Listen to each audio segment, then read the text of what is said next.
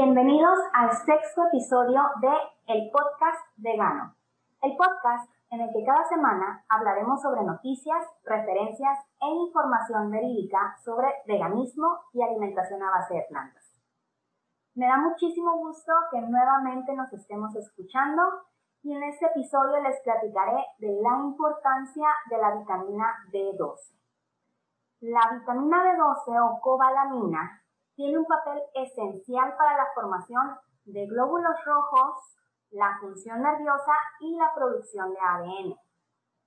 Las fuentes de esta vitamina son principalmente los productos de origen animal pero incluso se puede fortificar alimentos con ella, como los cereales, los tan famosos que ya vienen en caja, como los de gallito, y también la encontramos disponible en suplementos orales o inyectables. La vitamina B12 no es sintetizada por los, por los animales, no quiere decir que se produzca este, simplemente en ellos, ¿ok? es sintetizada por las bacterias y por cierto tipo de microorganismos anaerobios que están en todas partes, en el agua, en la tierra y en las plantas. Estos microscópicos productores de cobalamina, que es eh, la sustancia precursora de la B12, son ingeridos por los animales al momento de eh, pastar, de comer de, pues ahí de pasto, obviamente, y habitan una parte eh, de su intestino una vez que ya ingresan a, a su cavidad oral, produciendo entonces así vitamina B12 que se va a acumular en su organismo y que también una parte se va a excretar. Por lo tanto, los animales dependen de la producción microbiana de su propia microbiota intestinal o de su presencia en la dieta. ¿okay?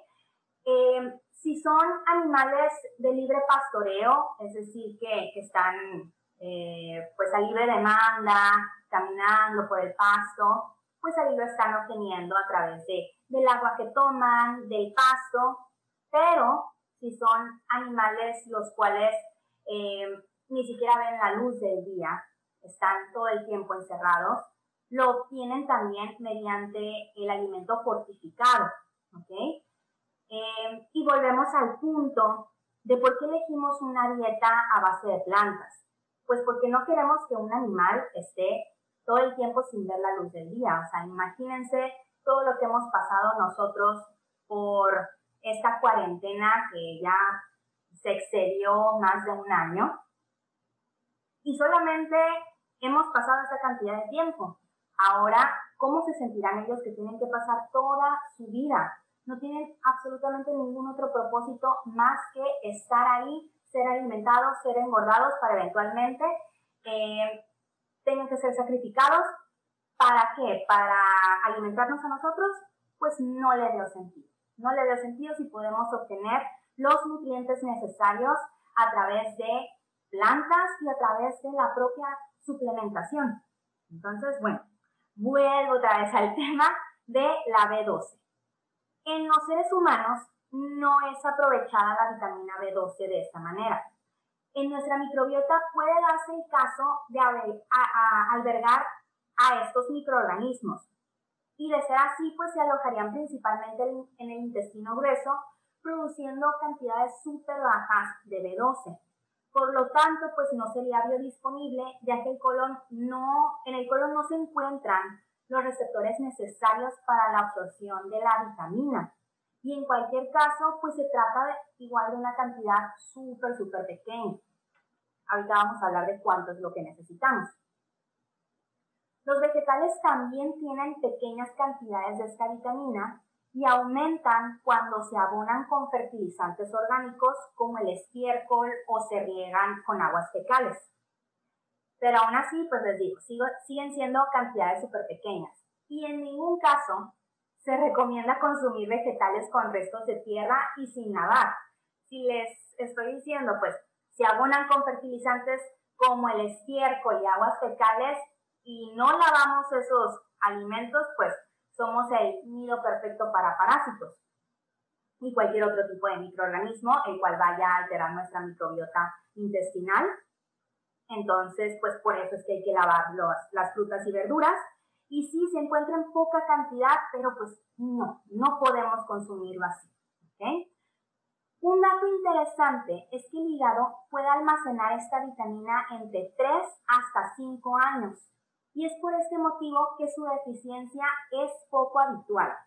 No quiere decir que no exista la, deficiencia, pero como se almacena por largos periodos de tiempo, pues sí podría ser que dure bastante en que se empiecen a presentar ciertos signos y síntomas.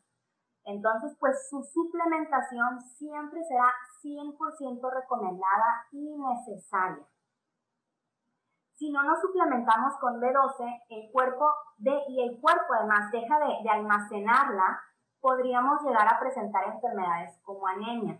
Recuerden que la B12 es la encargada eh, de crear glóbulos rojos. Entonces, al tener anemia, pues es porque hay una afección en los glóbulos rojos, puede haber falta de hierro, falta de esta vitamina, hay alteración en hemoglobina, entonces eh, tenemos que suplementarnos. Puede causar también debilidad muscular y daño a nivel nervioso. Y ahora sí, la cantidad diaria, ¿cuánto necesitamos? 2. microgramos diarios de esta vitamina. Si tienes duda de cuánta vitamina B12 hay en tu organismo, puedes realizarte un examen sanguíneo. La única indicación es haber estado en ayuno de 6 a 8 horas antes del análisis. Y esto. Los resultados se indican en nanogramos por mililitro y los valores normales para esta vitamina se encuentran entre los 190 a los 900 nanogramos por mililitro. Quiere decir que si en tus resultados arrojan menos de 190, pues ya estamos hablando de una deficiencia de B12. Y ahora les traigo también tres marcas económicas de suplementos de B12 para que ustedes mismos hagan sus comparaciones y decidan cuál les conviene más según precio y cantidad. La primera es la B12 de la marca del ahorro, que la encontramos en las farmacias del ahorro. Son 30 tabletas con 200 miligramos y cuesta 144 pesos. Luego también está la B12 de Essential Nutrition, que esa la encontramos en Walmart. Son 45 cápsulas de 500 miligramos y esta sale en 121 pesos. Y por último, Live Nutrition, que son dos frascos eh, con 30 tabletas cada uno y este lo encontramos en Mercado Libre o Amazon. Eh, esos traen 400 miligramos y sale en 399 pesos. Yo personalmente compro esta eh, porque son dos frascos, trae 400 miligramos, entonces dura bastante y este, no tengo que estarlo comprando tan seguido. Y la verdad sí, sí me, me ha salido bastante bien, entonces pues lo pido por, por Mercado Libre.